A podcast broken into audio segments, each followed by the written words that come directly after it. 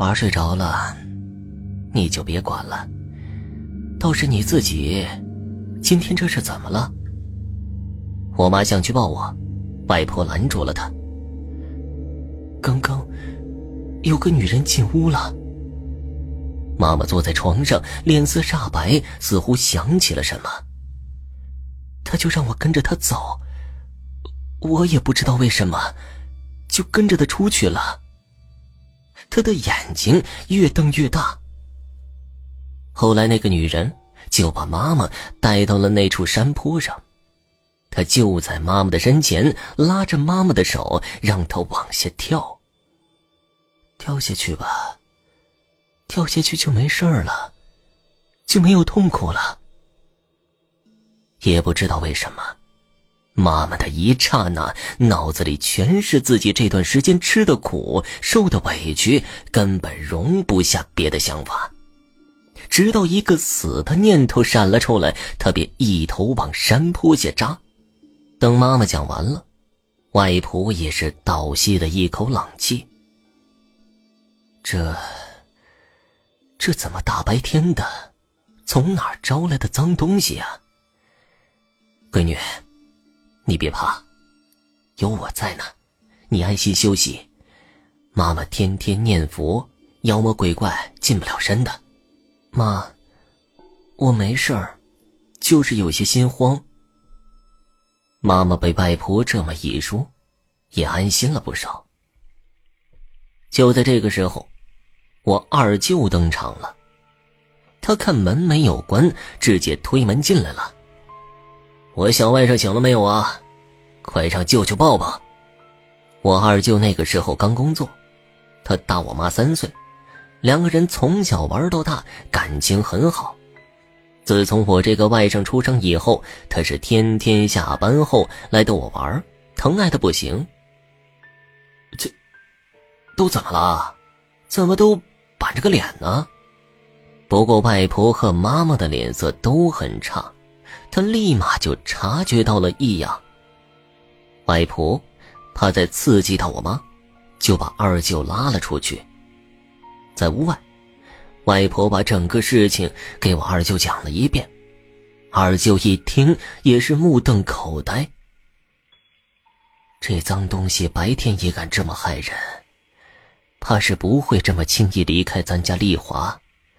我得去趟刘秃子家。外婆脸色铁青，若有所思。这刘秃子是村里的半仙懂几个驱邪的套路。二舅心里也慌。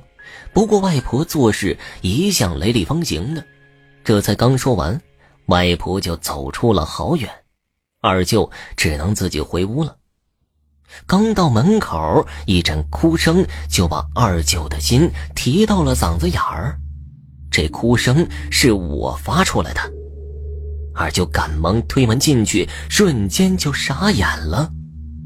在讲到这一段的时候，二舅声情并茂，显然当年的那一幕在他的记忆中印象极深，以至于现在说起来还心有余悸。他看到我正躺在地上，额头上全是血，而我妈正用自己的手掐着自己的脖子，床上的被褥已经被他的两只脚蹬得一片狼藉。丽华。你干嘛呢？放手啊！二舅没有管我，径直走向我妈，想用力掰开我妈的手。我二舅当时可是二十出头的小伙子，他使出了浑身的力气，竟是拉不开我妈妈的手臂半分。眼看着我妈脸色由白到紫，二舅急得额头上直冒汗。他突然想起了自己脖子上戴的那块玉。是外婆问高然求来帮他辟邪的，如今全身上下就这块玉有些指望了。他一把扯下玉佩，不管三七二十一，就把玉塞进了我妈的嘴里。出乎意料的是，立马就见效了。见我妈一阵抽搐，身子一下子软了下来。见此情景，我二舅想去扶她。却突然感觉到一阵冷风，二舅回忆起来，是一阵感叹：那阵风凛冽刺骨，拂过二舅的面颊之后，二舅明显能感觉到身后站了一个人。他回头一看，就见床尾和衣柜的中间站着个女人。那女人浑身散发着一层朦胧的银灰色的光亮，没有眼珠，肚子上有一滩血。最恐怖的是，他一边咧着嘴笑，一边说话，声音阴冷诡异。二舅打了个哆嗦，再加上突然受到惊吓，竟是有一种要晕倒的感觉。不过自己的亲妹妹和刚出生的外甥就在眼前躺着，一种男人本能的责任感帮他硬撑了下来。他大吼了一声，吼完之后。二舅的脑子清醒了很多，他脑子里只有一个念头，那就是把我妈和我救出去。接下来的事情，我二舅自己都不敢相信。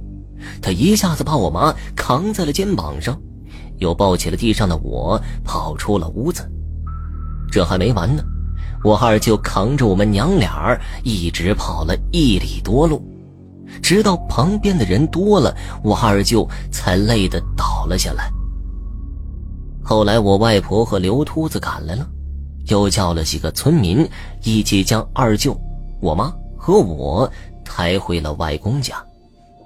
回去之后，刘秃子认认真真的做了场法事，我妈很快就恢复了。我二舅就惨了。在床上躺了小半个月之后，才能下地走路。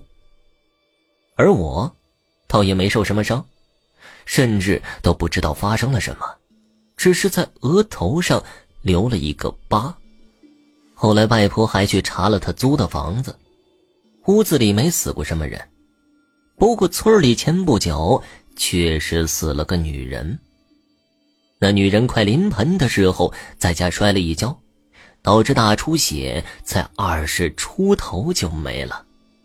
只是那女人的家和这间屋子隔得很远，很难想象这个女人为什么要跑这么远来招惹我妈。后来我想想，也许和我妈那段时间的心境有关。未婚夫杳无音信，家里又把他赶出家门，可以说是处于人生的最低谷。情绪一旦低落，那些邪乎东西就容易趁虚而入，从而做出一些身不由己的事情。听众朋友，本集播讲完毕，感谢您的收听。